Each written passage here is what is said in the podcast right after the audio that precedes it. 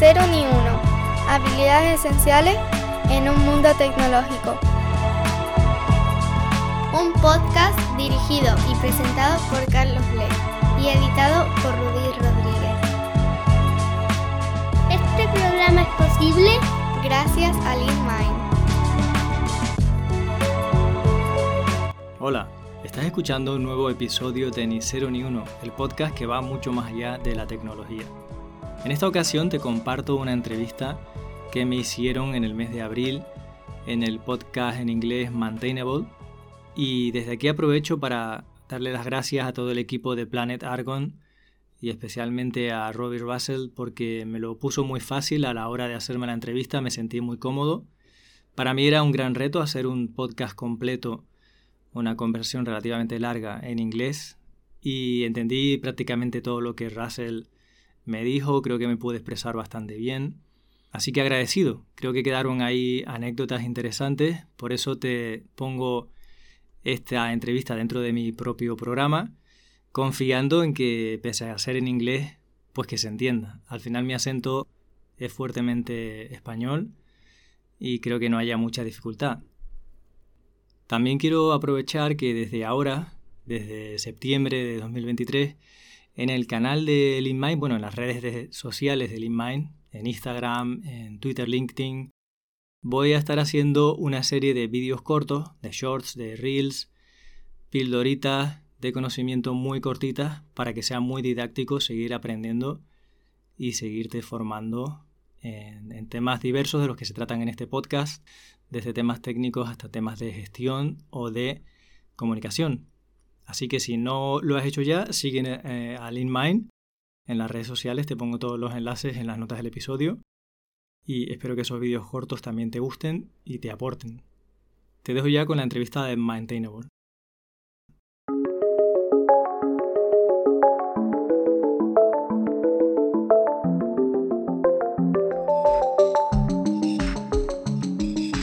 Welcome to the Maintainable Software Podcast, where we explore the art of improving existing software with seasoned practitioners who have helped organizations overcome the problems often associated with technical debt and legacy code. I'm your host, Robby Russell. On this episode, Carlos Blé, who is the CEO of LeanMind, a software engineer and the author of the book Sustainable Code in Spanish. Carlos joins us today from the Canary Islands.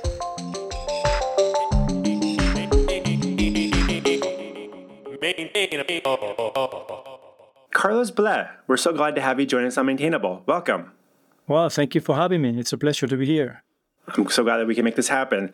So, as you reflect on your experience in the industry, what do you believe are a few characteristics of, dare I say, well maintained software? For me, there are four simple rules that are based on the Kent Beck uh, rules on simple design. And they are that the tests, uh, the code must have tests and those tests uh, must be sustainable, maintainable. It doesn't matter if you write tests, but then nobody can uh, maintain them. The abstractions in the code must be appropriate. I really like the sentence by uh, Sandi Metz. Uh, she states that it's better to have duplication than the ground abstraction, and I really uh, like that. And the last one is that the code should express the intent of the programmers. So it should be doing exactly uh, what the programmers intended the code to do. One of the things you mentioned there was the importance of having tests, but also making sure that they can be maintainable. What do you believe kind of contributes to tests becoming unmaintainable? Uh, many things. Uh, naming is one of them. So, exactly like the production code, if the names don't tell you anything, then you have a hard time understanding the code. The same applies to the name of the tests, um, but also uh, the simplicity, the uh, feedback loop. If you are stating the cases um, in a way that uh, communicate the intent, so pretty much the same things that apply to production code maybe apply to tests. And you know how how difficult it is to run and to configure the environment when when they break, how fast do you find the issue, what it is? Uh, so it's um, a combination of say qualities. Something else that you know on the topic of testing, is there a strategy that you take with the people that you're working with, whether you know, we'll dive into a little bit more about what your company does and types of services. But as far as when you're working in an existing environment where I mean existing software code base and say the test to your maybe your perspective isn't terribly maintainable well maintained so far, but you're trying to improve on that. How do you kind of like strategize going in there and figuring out where to start? I I often talk with people about well, let's talk about the the most mission critical parts of the the software or things like that, and they try to want they advocate for writing tests there. And I'm always a little suspicious that that's actually probably one of the most difficult areas to probably write tests if there's not a lot of existing testing. So how do you kind of navigate that and try to get in there to get some early proof of concepts on implementing struct- testing into an existing environment where it's not necessarily been a priority for the team? Hmm. We try to be very pragmatic. So if there is a part of the code that is running well, there are no defects in there and there are no need for changes in the code, we don't care if the code is horrible there. We don't go there. We don't change what is functioning. So we try to identify what are uh, the pains and what brings more uh, value to the client. And so what are the parts of the code delivering more value, more critical? And, and then from there, we may plan for different uh, testing strategies. So one could be end-to-end testing. Uh, so consuming the whole system as a black box and uh, you know sending inputs and getting outputs uh, using tools like Cypress or any other end-to-end. But sometimes you want to have direct uh, feedback and you need to shorten to reduce the layers being exercised by the test to have a clear understanding of what's going on. And for those cases, we may plan for mock objects or fake objects. So it really depends on the kind of the project and where the value is. And to, to measure the quality of the test, I would say mutation testing is great. So mutation testing is that you basically go and, and make uh, introduce a few defects in the production code on purpose so just to see how the tests break, you will be surprised that in very often the tests don't break, so they are testing nothing or they are not catching the defects. And you can do that manually, or there are even some tools that will help you turn some symbols into code to to uh, introduce defects. And that's very good to value or to measure not only if the tests catch defects, but also what are the kind of feedback that they are providing and you know how easy it is to spot where the issue is. Do you find that it's easy to do that on projects that you've been primarily developing on yourself, or is it easier to come in with a fresh set of eyes and try to break, you know, your test suite? Because if you know the happy path as a software developer, like, well, I know this all works, and maybe there hasn't been a lot of testing there so far, but it's an interesting idea of going in there and intentionally trying to break them but I also wonder how often developers can do that to their own stuff without, you know, how they're going to avoid that or. Mm-hmm. I would say it's easier than it than it looks because most of the projects that we have been working on for the last uh, 15 years, the, the um, test coverage is not very high. Still today is not very high, and many of them are integration tests. Even if the coverage is high, they don't consider many many cases, so uh, breaking the code is not very difficult. Um, but on top of that, uh, doing some exploratory testing and thinking of you know what are the edges of the system and how to break it, that's a very important, I'll say, an essential skill that you should have also. But you know, I wish I went to the projects and exploratory testing and breaking things was the uh, the most critical part. But you, often it is not. the The critical part is that there, there are no enough unit tests to cover to make the code maintainable you know to, to be able to change the code without fear I, I can appreciate that one of the things you'd also mentioned there was related to like test coverage. What do you see as like a clear distinction between say test coverage and code coverage? And are there metrics that help you determine whether or not there's enough code coverage? Like do you have a kind of like a rule of thumb that you and your team or the, the companies that you're working with kind of kind of focus on? Finding a number it's it's always um, dangerous and can play play against you. But I'd say uh, something above fifty percent coverage. That's something you may want to have. Beyond eighty percent or ninety percent, it might not pay the cost of maintenance. It might not be able, uh, might not be uh, feasible, or you might not return the investment. But something, I'd say something between 50 and 80 could make sense. Do you use the metaphor technical debt very often in your, your profession? Yeah, we actually have a markdown file that we version in, in Git, usually called techdebt.md, where uh, the development team manage the technical debt. So some issues may make it into the Kanban or the uh, board where the product manager and the other people, the stakeholders are watching or are, are participating.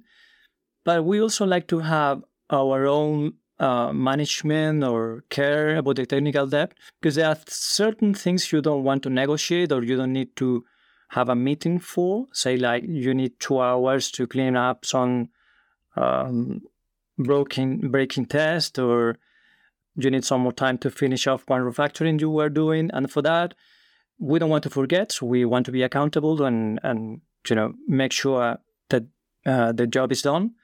But we don't necessarily want to bring those uh, small tasks into the main board.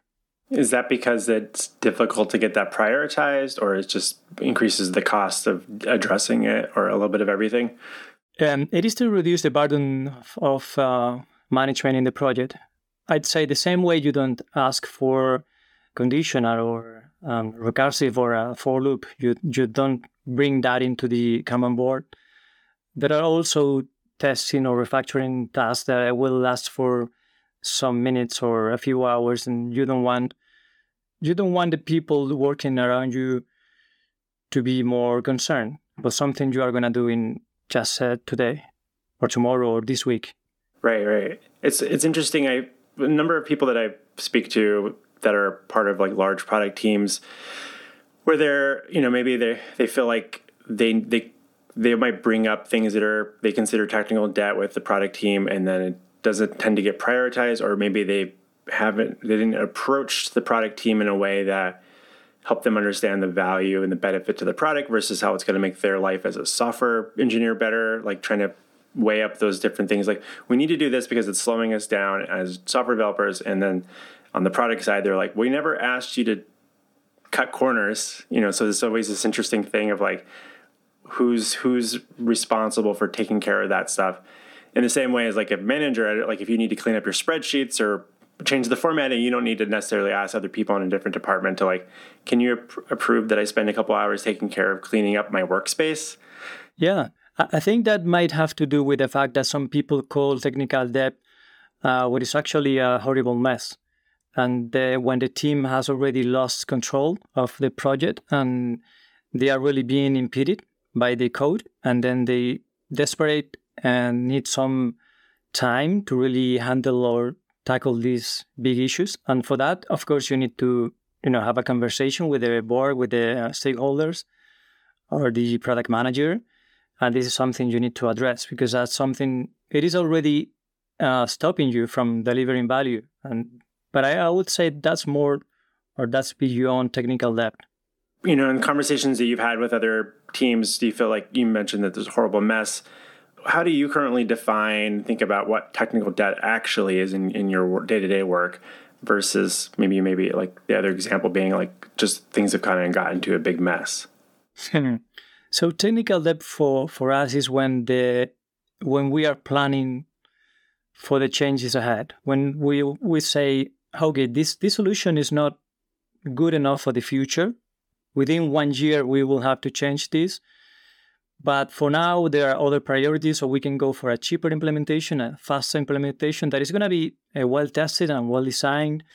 But let's say we know it's not scalable, or there might be some quality attributes missing in there. But the priority for the business is not to spend so much time in there. So we are going to plan for a temporary solution that we know we are uh, on purpose. We are deliberately creating or planning for. Mm, in the near future, we will work on that. You know, you mentioned you have a Markdown file in your in your in your Git repository. Can you give me an example off the top of your head of like what that might look like? Hey, we know this weird area of the code base or this particular area might need to be refactored. Do you ever have conditionals like if we ever get to a point where we've got X number of users in the system, this probably will not scale beyond that. How do you kind of provide that context so you can remind yourself? Is it still?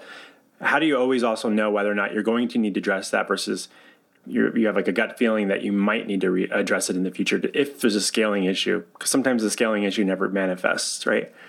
Hmm. Yeah, I think I'm realizing now that I should provide some more context. And so the way we develop software is uh, most of the time we are working in pairs, so pair programming or mob programming. For sure, for the critical design decision and architecture, we are more than two people looking at the code or at the diagram and drawing and bouncing ideas to each other and brainstorming. So we are together. And so very often when we write down technical debt into the document, uh, two people at least, and so they add some a little bit of context, but it's not too much. Uh, it's not like being alone, being a solo developer for a long time where nobody else has a context that you have, and then you have to explain a lot of things in the tech debt. So usually we write down the file, the issue, and the rationale. So, like you said, um, what is it? Uh, what is it affecting, or why it's not enough for the future, or even why we discarded other solutions. In many cases, we also like to add comments to the code to reflect uh, the conclusion. So, hey, we implemented this piece of code in this way, even though you might think that the other solution might be more natural or intuitive, but we had to discard the other solution for this reason. Because there's no way you can tell that in the code. So I'm a big fan of comments in the code to explain decisions, not to explain what the code is doing. So we try to add comments to explain all, all those things.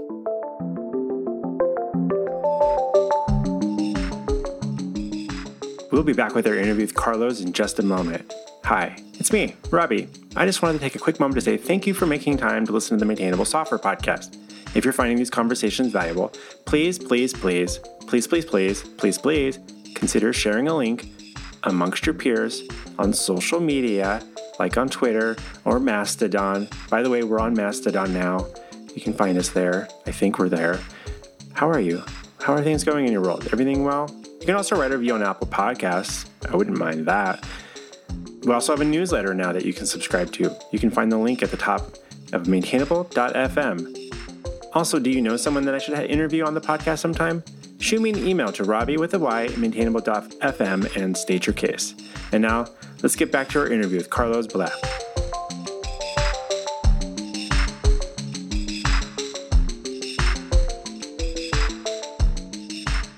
Let's take this as a good opportunity. You mentioned you're pairing quite a bit. Maybe you can tell us a little bit about the types of projects that Lean Mind specializes in. So most of the time, we we accompany teams, developers, to level up in terms of uh, skills whilst um, delivering value for the business. So they hire us to mm, typically to add more quality to the code, uh, at the same time delivering features.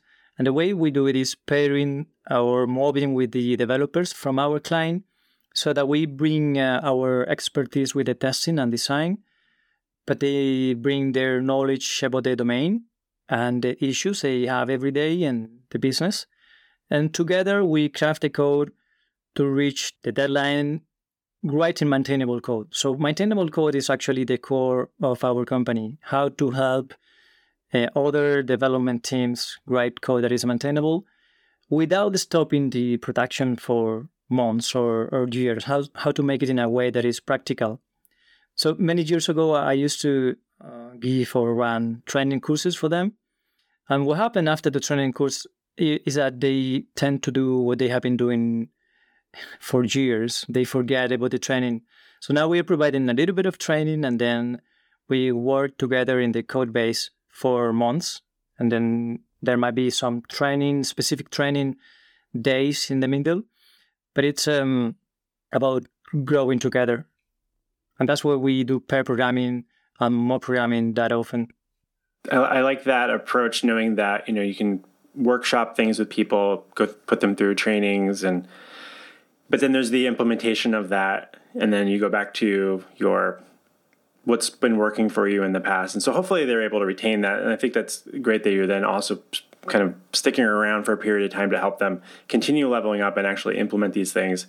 You know, if my own company does kind of something kind of similar, but I think we're we've we've usually been hired to come in and help build out software and we're like what you actually probably need is a bit more training and then for us to get out of your way and, and you know and so it's it's an interesting kind of I think we're probably I'm kind of trying to figure out how to go on the other side of like let's get into training because I feel like we need some of that to formalize that rather than just coming in and be like we're not just a couple of extra developers that your team needs for a period of time. Like I feel like there's a process problem that's hard to to navigate when you just get thrown into the middle of an existing process versus trying to like re- think about how the team defines what done is or how they're going to you know better measure things going forward or what their pull request process is like there needs to be some conversations and it i don't feel like it can just happen organically just because i'm going to hop on a pairing session for with a, with with someone like you need to help the the team understand that one of the things that i'm curious about as well so it sounds like possibly lean mind usually comes in and works on existing software projects versus do you ever work on greenfield projects very often? Uh, sometimes we do. We have now a client in in palo alto. Uh, we are the delivery team for them. And in the project, we are also doing pair programming and, and mob programming because it's what uh, is most effective way of developing software for us to um, addressing the issues before um, finding simple solutions up front or just uh, you know this quick feedback loop that you have when you are pairing basically you end up de- delivering um, solutions faster uh, with better quality and more simple but in most of the time, we are embedded in other teams. And so when we arrive, it's a good time to um, evaluate their onboarding process because we have to do the onboarding, try to you know install all the software, sign up in all the tools, um, try to understand the ceremonies, what what is the definition of done for them, and we are invited to be critical thinkers in there. We like to provide feedback in a way that is uh, friendly and, and supportive. And together we try, we, we change. So every time we arrive to uh, one development team or company, we grow. And the goal is that they also grow, mixing the cultures and the techniques. Uh, and finally, we deliver value to the business, which is uh, pay the money in the end. You mentioned that you know you're being hired to come in and share your thoughts and opinions about like I don't think I've ever had a client say please don't come in and not share your feedback and input like they want to know what's like working and what not what's not working but I've also been very conscientious about when you go into an existing team how do you be a good guest in that environment? Or like how do you start that off? Because I've been in scenarios where I've seen people come in and they're very assertive and be like, "You're doing it all wrong," like, and that's causes interesting friction. How, how do you kind of think about that yourself personally and how do you recruit people and think about how your with your own people and your and your and part of your organization help them think about what's what it's what does it mean to be a good consulting going in and being a good guest for that early on you know onboarding period and starting to make provide feedback and do you have some patterns that you try to approach with that hmm. we have a profound respect for our clients because all of them are um, product development teams, uh, digital products, and they are making money. Uh, so I really, as an entrepreneur, the only business that I have been able to make work is a uh, consultancy, but not the product development. I have failed several times, so I really respect the people who have uh, who are making money with their own product. So if they are there and they have a, a horrible code or difficult time with their culture or whatever, but they are making money and the people are reasonably, uh, let's say, happy in the environment. Mm, it's all respect that we feel for them, and we we want them to reach uh, the next level. But we really value the code, even if even if the code is very hard to work with. We really value that the code is uh, the tool that brought them where they are profitable or you know or thriving somehow and so th- for the first month, we are there taking notes, trying to understand why do the things they, the way they do, and being being very polite and trying to learn from everyone. It doesn't matter if it is a junior developer. We try to learn from everyone um, because we need to understand, to comprehend uh, what's a problem they are fixing and what are the solutions they are addressing.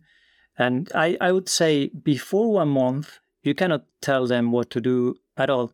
Absolutely. You, sh- you just shut up and take notes and think and ask questions and try to be nice to the people. And after some weeks, you might be able to understand or to suggest uh, certain improvements. Uh, actually, the best way to suggest is that you share the idea with the people in a way that they are owners of the idea. They are co creators of the idea of how to improve the system. And that's beautiful when they bring the idea that you both have been developing together. So it's not you as an outsider suggesting what to do, is you co creating with them what do we need it's, it's interesting. I, am similar in the realm, you know, work in the consulting business for industry for a couple decades now. I don't necessarily strive in like a product environment in the same way, and I have my own reasons for that. But the going into those environments and trying to like, okay, this they have a business that's making money. The software is helping contribute to that. The people that are working there may or may not be responsible for the state of the code base that it's in today, but it also the code base is the way it is because of all the things that went into making it the way it is and you can't unwind that you know go back set the clock back and redo it all over. When you're going into an environment in those first several weeks or month I, like you know you're saying be polite shut up just take notes and form alliances you know with other people one of the things that i've i've seen happen with some consulting companies they'll come in it's interesting like a little bit of politicking you know uh, working with the, your peers because are you i'm actually kind of curious with is lean mind usually brought in because of a recommendation from one of the software engineers? Or is it a manager saying we need help and they bring someone in? And those are two very different situations to come into an environment and be like i'm here to help but there might be people on the team being like why are you here we can take care of this of our, ourselves so how do you navigate that like all those different kind of competing interests yeah, usually it is a CTO or someone with a decision making role, uh, the one who call us. So in a way, we have the management consensus or or permission to operate. Doesn't mean that the developers have to like us, and we find uh, resistance everywhere, especially when you want to be polite and you want to be nice and understand people but if you need to write tests, uh, which is something we highly recommend, and and some people don't like it, even though you have been explaining and demonstrating and writing code with them. For some people, they are not gonna like that. They, they have to. Uh, they are being part of a change. Some people don't want uh, any change at all, at all, and so there are always times where when resistance kick and coaching and uh, you know nonviolent communication. Uh, I'd say that soft skills are perhaps even more important than the, than the technical skills. That's why I'm always trying to think around like what does it mean to be a good guest? How to show up, be helpful, not throw people under the bus. You know, use you know you mentioned like nonviolent communications. Just it's a tricky it's a tr- tricky thing to navigate. I'm curious as you know when you're looking to recruit people to add to your own organization that you I'm assuming then place in these different client engagements. What what sort of attributes are you looking for in those people that would make make sense for that type of world? And do you find that there's certain types of developers like that's just not going to be a good fit for them? How do you kind of navigate that yourself? In the interview process, we have to like each other uh, this is dangerous because there there are always uh, uh, there is always bias, you know, that how you like people or don't like people. So this is dangerous. Uh, for that reason, we try to have different um, people interviewing or, or, running the various interviews. So it could be me, but in other cases it could be uh, um, a female colleague, or we try to see how people react. And I can remember we try also to see how people uh, act in the in the face of bias from their side as well. there were a couple of times where the interview was uh, a guy and and it was a female colleague of us running the interview and um, the guy didn't you know didn't let her talk or didn't the behavior was different than when i arrived because i at, at that interview there was an interview where i arrived in late so my colleague was with the guy for 20 minutes or so and he radically changed the attitude when i came in uh, i don't know if that's because i'm i'm the boss or what's the reason but he wasn't nice at all before I arrived. And then uh, in the end of the interview, when we challenged him with some uh, cases, with some scenarios, he didn't, um, you know, he wasn't he wasn't polite at all. He was kind of aggressive, uh, grumpy. You know, there, there was no match. So doesn't matter if he's a great coder. That's not what we need. We need the people to be nice, and then they should have very good technical skills as well. Yeah, it's like the the lone wolf programmer works, I think, in can be a really successful software developer and they can do a lot of really good things, but if they don't know how to be part of a pack, or maybe that's a bad, example there. But you know, in terms of like it's it's a challenge to kind of bring people in and think about what's this person going to be like if we put them in front of a f- unknown future client, right? And versus can they do the work, but can they also then communicate that well with other people and help up level people on the client side of things? And so I'm curious about that because it's always something I'm kind of re- rethinking as we're recruiting ourselves from time to time. So I also wanted to make sure we talk a little bit about your book, Sustainable Code, for those that are unfamiliar with it, and I'll include links to it in the show notes. If you wouldn't mind, maybe you can provide like a high level intro to what the book covers and what type of level software engineers do you think this is best suited for? Yeah, thank you for asking. So the, the book is right now only in Spanish. Some people are, you know, asking for the translation, but I think in English there are already terrific books on software design. I really think this book couldn't bring anything new at all. A little bit of my perspective, but you know, this book is a, a combination of others like uh, implementation patterns on clean code, the books by Sandi Metz, many other books that, that, that I like and that I have read and studied over the last 20 years. So this is like a combination. Uh, at the beginning, I wanted to call it maintainable code, but then I went to the dictionary and um, the word maintainable doesn't really exist in Spanish. It is understandable. I think I, I believe the root of the word is Latin, but the word itself sounds a little bit um, ugly in Spanish and is not really uh, in the dictionary. So the, the dictionary asks you or recommends to use the word sustainably, which is sustainable, because it means that it can be, uh, you know, it can uh, endure or it may uh, last over time. So I find it uh, best um, term in Spanish, and then I I'm using sustainable code in English for that reason. Uh, so the notion of clean code is a metaphor that doesn't re- resonate with all the people. If I'm writing code and I need to be uh, to create a software that is functional, why do I have to care whether the code is clean or not? You know, what's the value of clean code? And that happens because it's a metaphor. Um, but in the case of maintainable code, is it is not a metaphor. You want the code to be able to change and to be understandable over time. Because that's the way we provide continuous uh, value to the business.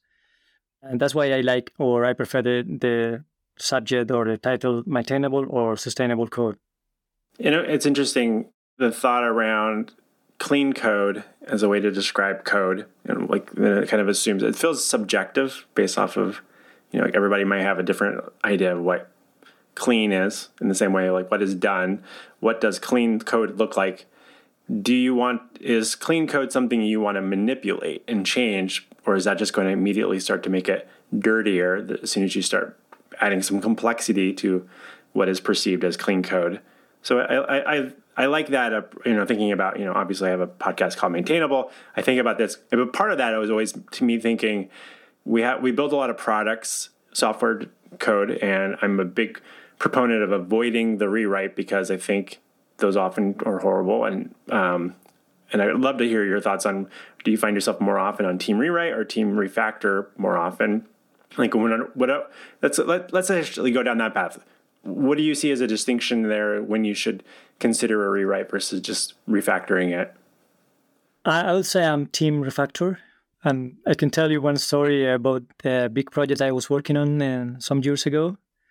This is uh, the, the biggest uh, automotive company in the Canary Islands. At the time, it was 2015, I believe, or one year before, when they called me. And at that time, they, their revenue was uh, near 700 million euro. So it's not a small business.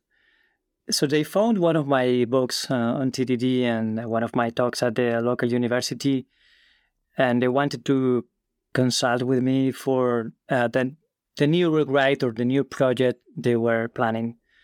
Uh, so they had a code base that they were developing for 12 years or so, and it was 8 million lines of code.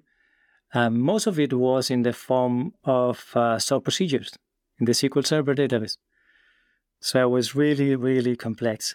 When they called me first, I didn't, you know, for some reason, I didn't believe that they were able or willing to invest in new methodology and technology.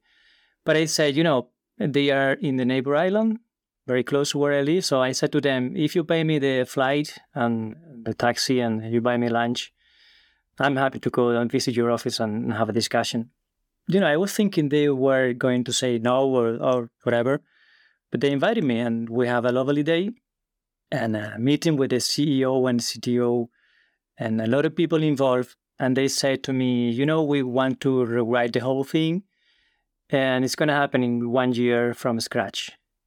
And uh, I couldn't believe what they were telling me. I think I had to go to the to the toilet and, and wash my my face with fresh water because I was huge project. And they were they were counting on me. They were saying will you help us do this? And i was totally totally overwhelmed with the complexity of the project and what they were asking. So i, I said to them let me go home. I need to reflect on this.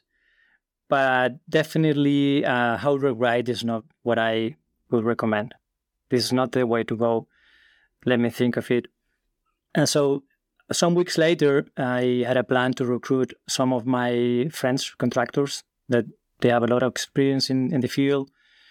And we sent a proposal for developers, for contractors. And we spent two years working with them and modernizing the code base. And it, went, it went very, very well. But we never rewrite or regrow the, the whole thing. What we did is to use a um, strangler uh, fig pattern, which means that you localize or you find out part of the application that you can seal and you can put into a box, define some interface, try to replace chunk by chunk. So uh, split the big thing into small boxes, see how you can interconnect those boxes, and then slowly, progressively go replacing one by one. And learning uh, along the way because the complexity of the uh, business rules in the automotive industry is huge. That's crazy. And so there are tons of things you had to um, learn and to understand. And we went very, very slowly. And still today, they have a lot of old code from the old days. So after seven or eight years, most of the code that are running and that is bringing value to the business is new. But I'd say there are tons of stored procedures running in, in the database and bringing a, a lot of value as well. That's that's good. I think the uh when you when you push back on the the one year rewrite, did you just think that was there anything around that you didn't believe that that could be done, or was just the wrong decision to make? And what they should do is further deepen their investment into the current approach, but optimizing it. How do you help them navigate that sort of decision without them thinking, is this, you know, like sunken cost problems? Sometimes I think people are like, we just need to scrap this because we just keep throwing more money at the problem. But kind of that's what software is, right? hmm. Um, you know, I exposed simple math. I'd say you have been developing this software for 10 plus years with more than 20 people. How do you think it's possible to do it, to rewrite it in one year? And even if we were able to do so, how why do you think we are gonna create it in a way that is more sustainable or maintainable for the future? You know, because these these people don't know how to write tests, for example. So even if we were able to uh, grade all the features, which is pretty much impossible, uh, the code would be messy in one year. But on the other hand, you need to keep adding features during that year because the business is gonna be, you know, frozen for one year. You have to fix uh, defects and add more features. And they, you know, just having a conversation, an honest conversation about the, the context, they realized it, it wasn't possible. I think for some reason they were expecting me to bring them some kind of magic, miraculous plan, you know? It's, it's uh, very optimistic. Um, I've had a number of those conversations over the years myself as well. And it's like, well, you could potentially rewrite this, but I don't think that's going to make anything better, you know, in a year or two. If you don't change how your team's thinking about the process, you mentioned if they're not even writing tests, the maybe yeah, maybe it'll be feel easier to start working on writing tests on a brand new thing where you don't have to worry about it fitting testing into an existing cobbled together mess of things. But at some point, if you're working against that sort of timeline, I would imagine you start conceding you start skipping things that might be in your best interest, like writing tests, because you're like, well, this seems like an additional thing, not just part of my day to day workflow as far as deciding what's if this is working, if this is this is the right approach, and what does done mean when you can finish a feature? Was it tested? How did you test it? Can someone else run those tests? Is it going to stick around? And that's it's a lot of things to navigate because you're you're trying to rewrite while learning a bunch of new processes in parallel. And with the times with the so you want quality you want it fast you know and you, want it done well. Those are like you know, i think everybody talks about the pyramid uh, triangle or you know what have you. And like it you can pick two of those. So it feels like it's immediately thinking they're going to go faster but they're going to probably end up in a very similar situation with maybe a new technical stack that somebody wanted to play with but it's not necessarily going to you know always turn out the way you hoped it would yeah totally in the end, I, what I always say to the C level management is that the value of your company is not your software, it's not your code, it's your team. So if you have a very efficient or effective team working on a code base and you say for some reason the code base goes to another team, then in just six months, the effective team could take the code base to a different place, which will be way better than, than the old one. So the happy ending of this story of the automotive company is that they embraced uh, XP and they were a very uh, big fan of the unit testing and automatic testing, uh, working in pairs. So they have been running meetups and, and conferences and promoting uh, XP in the Canary Islands. So they are a very popular company here. And the, the big value for them is a team. Now everybody wants to develop um, with test and proper design, uh, simple code, all the things that we were together working for several years. And that's a value they, they have more than the code.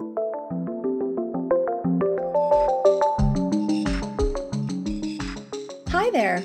We hope you're enjoying this week's episode of Maintainable. While you've been listening, has anyone crossed your mind who might be looking for help with their Ruby on Rails application? Planet Argon, the producer of Maintainable Podcast, would love to meet them. In fact, we've got a pretty sweet referral bonus program set up. If you send someone our way and they sign up for Planet Argon services, we'll give them a $1,000 discount. And your reward? We'll send you $1,000 just for connecting us to the right person. Sounds like a win win for everyone. Head on over to planetargon.com forward slash referrals for more info. That's planetargon.com forward slash referrals. All right, let's get back to this week's episode.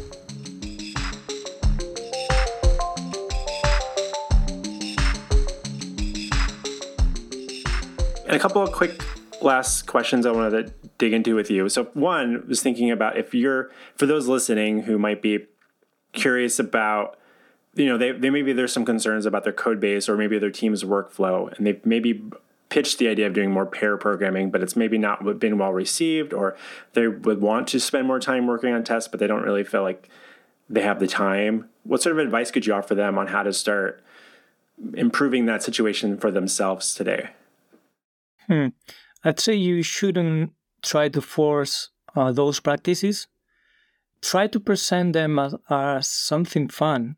Try to find the spaces where there is no stress, there is no tight deadline coming, and it could be a brown, a brown bag session or some kind of team building activity where you present the practices as, as a game, as a, something to learn, but never as a dogma, never as something that has to be done that way. Because in the end, uh, if you can write good unit tests or integration or any kind of tests, and if you do it afterwards, I mean, I'm mixing here the idea of TDD as well, but if you can feedback and talk about your code and your ideas without pair programming, but in a way that is uh, that works for you and is not a bottleneck reviewing the code and making decisions that's fine as well. I mean some people engage in conversation at the beginning of the day then they split then at the end of the day they share what they have done or something like that. And this uh, if that's uh, okay for them you don't have to uh, you know force uh, pair programming. That's what i would say.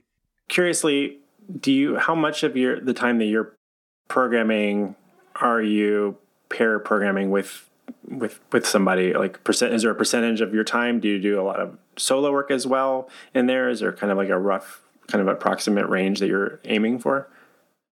Well today it's more my, my colleagues and me uh, so i'm more spending more time managing the company although i try to code every week uh, on real stuff and i do i support other people.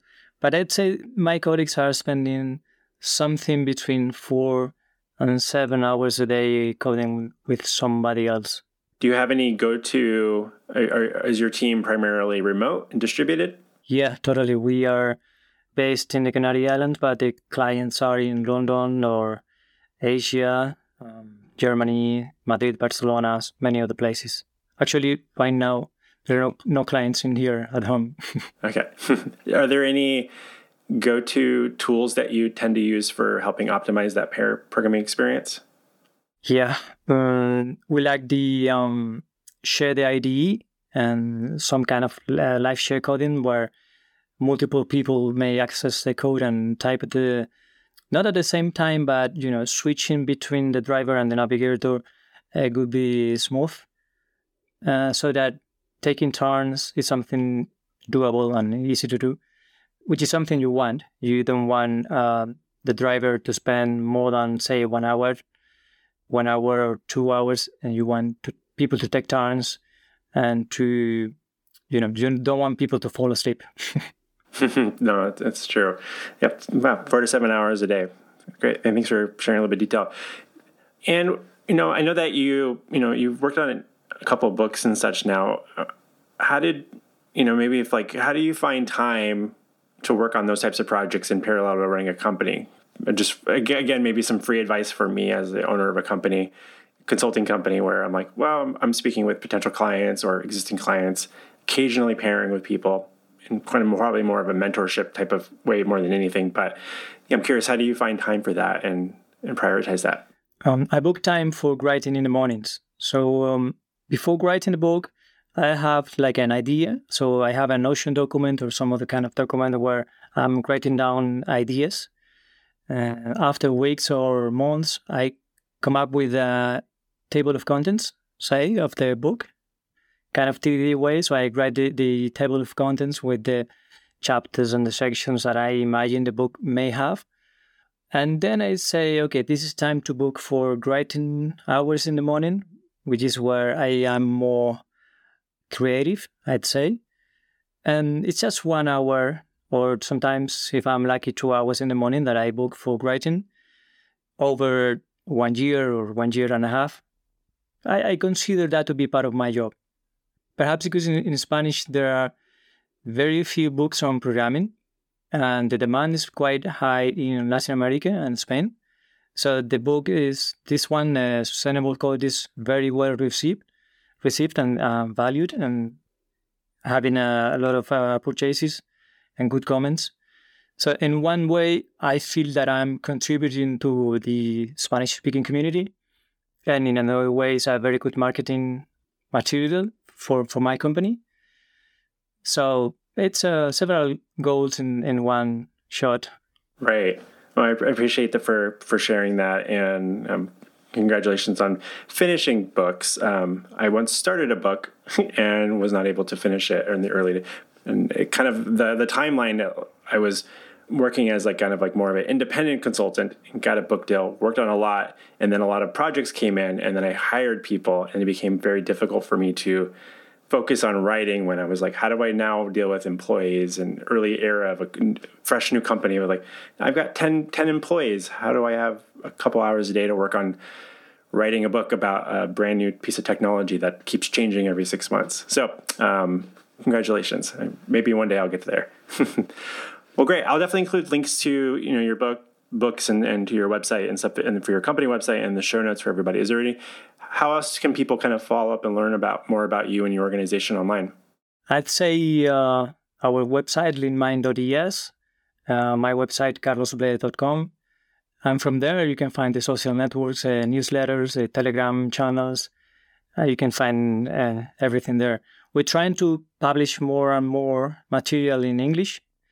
there are not as much as I would like to have in, in, in our website or in my blog uh, posts, but uh, you can find some stuff over there. Oh, there wasn't one other quick question I'd like to ask everybody. Is there a non software book that you find yourself recommending to people to read? Sure. I really like the Nonviolent Communication by Marshall Rosenberg.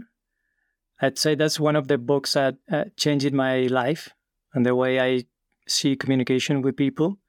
So it's totally uh, recommended. Great, great. I'll definitely include links to that in the show notes for everybody. Well, it's been such a delight having you join us on Maintainable, Carlos. Thank you so much for stopping by to talk shop. Uh, it's been a pleasure and an honor. I'd say, I must say, Robby, that I really appreciate and love your humility as an interviewer. You make things very easy for me as an interviewee and make me feel uh, comfortable. And the, the way you ask questions is always you know trying to make the conversation interesting and that's very appreciated. I really like the, the podcast. Thanks so much. I, I appreciate the feedback and thanks again for, for, for hopping on maintainable with us and, and for giving our listeners something to think about. Hope you have a good rest of your day carlos. Thank you. Bye-bye